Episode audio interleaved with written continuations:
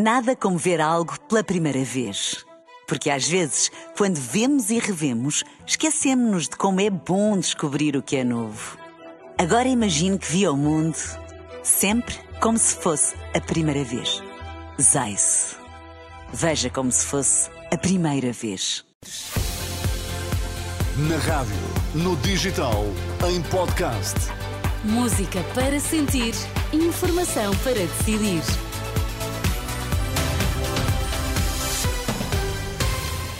Manhã de terça-feira, muito bom dia. Vamos saber que notícias estão em destaque. Sérgio Costa, bom dia. Bom Vamos dia. lá. Transparência Internacional pede eficácia no combate à corrupção. O organismo diz que Portugal tem falhas de integridade na política.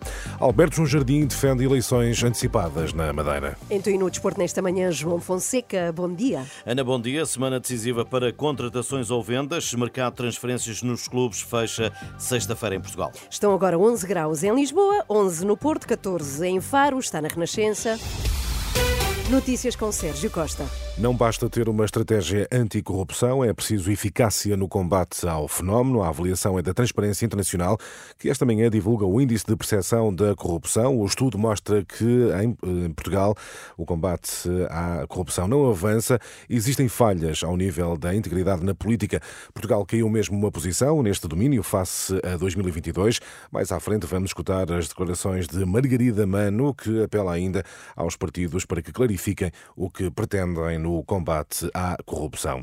O PSD não deve ter medo do voto popular na Madeira, ideia defendida por Alberto João Jardim em entrevista à RTP Madeira. O antigo presidente do governo regional defende a realização de eleições antecipadas em nome da coerência. se eu defender, quando do caso do António Costa, que tinha de haver eleições, o PS é que foi ao contrário. Na altura disse que não, que era melhor pôr lá um- uma outra pessoa. Eu não. Defendi eleições lá, defendo eleições agora. E o PSD não pode dar qualquer imagem de ter receio do voto popular. Alberto João Jardim, em declarações à RTP Madeira, defende a realização de eleições antecipadas na região autónoma. Entretanto, esta manhã deverão ter inícios interrogatórios judiciais aos três arguídos detidos no alegado caso de corrupção no arquipélago da Madeira. Disparam as queixas sobre serviços bancários financeiros, aumentaram 17% em 2023, foram mais de 400 as queixas apresentadas, o número mais elevado dos últimos cinco anos. Em causa, principalmente, a bonificação dos juros, o crédito à habitação e as prestações fixas, são dados da Direção-Geral do Consumidor, citados pelo Jornal de Notícias. No total, em 2023, os consumidores apresentaram mais de 7.300 reclamações, na maioria relativas ao setor das eh, comunicações. Diretores de escolas aliviados depois do veto do Presidente da República ao diploma sobre a autodeterminação da identidade de género. O Presidente da Associação Nacional de Dirigentes Escolares reconhece que os estabelecimentos de ensino não teriam condições para cumprir a lei que esteve na origem da chamada polémica das casas de banho mistas. Já a promotora da petição, que reuniu mais de 50 mil assinaturas contra o diploma, diz ter valido a pena a sociedade civil mobilizar-se.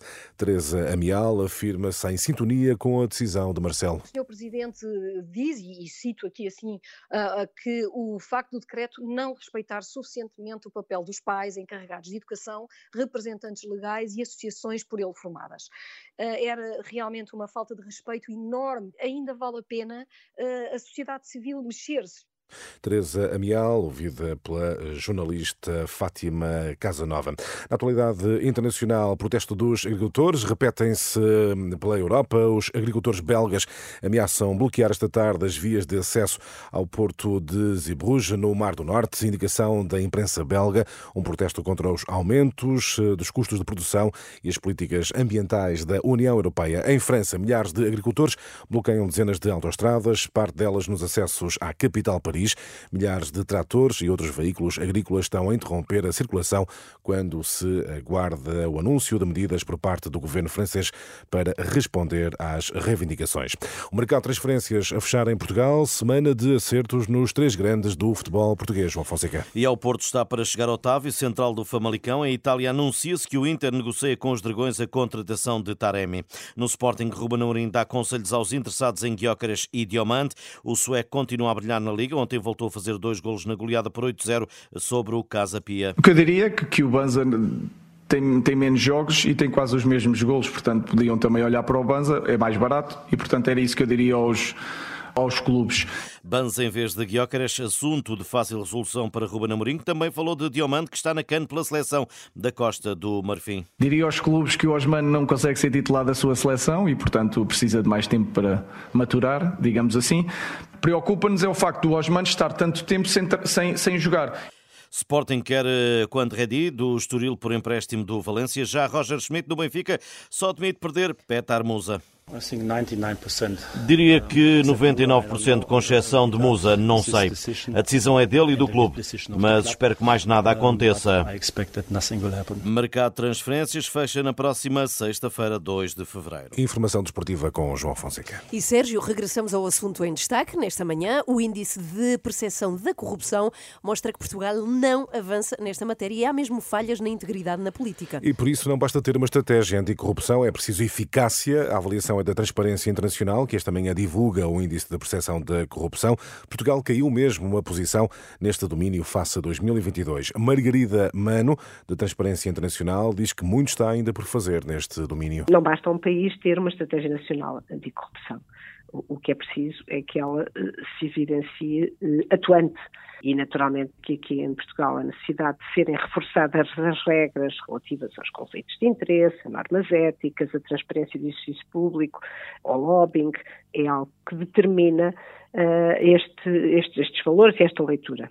E, portanto, a ideia de facto que a justiça é fundamental no Estado de Direito para uh, combater a corrupção é uma das leituras fortes do índice e que em Portugal, naturalmente, obviamente que nos desagrada profundamente a existência de, de, de, situações de corrupção que nos acordam diariamente para surpresas inesperadas, mas é, é, é muito importante que eh, a corrupção venha à luz do dia, que haja, eh, digamos, uma análise e, uma, e um, sistema de justiça a, a, funcionar, porque pior seria que ela graça sem que nos apercebamos disso e, portanto, é de facto são, é, é, uma moeda com duas faces. Margarida Mano deixa ainda um apelo aos partidos. Nós vamos ter agora as eh, eleições legislativas.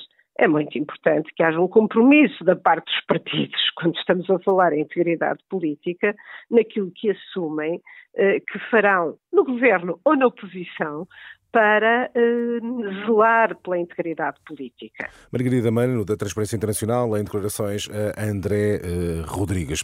E a fechar, recordo o apelo da Direção-Geral da Saúde, aconselha as pessoas mais vulneráveis a ficarem em casa. A DGS pede atenção especial a crianças e idosos. A população em geral recomenda que evite esforços prolongados ou atividade física ao ar livre, portanto vocês não podem fazer jogging, não, não devem fazer eh, por estes dias, porque em causa está a má qualidade qualidade do ar devido à concentração de poeiras sim, provenientes sim. do norte de África. Portanto, todo cuidado é pouco. Sim, é verdade. E este cheiro assim é... Há uma poeira ah, ao virar de cada esquina. Cheira a azeitona. É cheira a azeitona. Cheira, cheira a couves. Até já, Sérgio. Já. 9 horas, 8 minutos. Nada como ver algo pela primeira vez. Porque às vezes, quando vemos e revemos, esquecemos-nos de como é bom descobrir o que é novo. Agora imagine que viu o mundo sempre como se fosse a primeira vez. Zais. Veja como se fosse a primeira vez.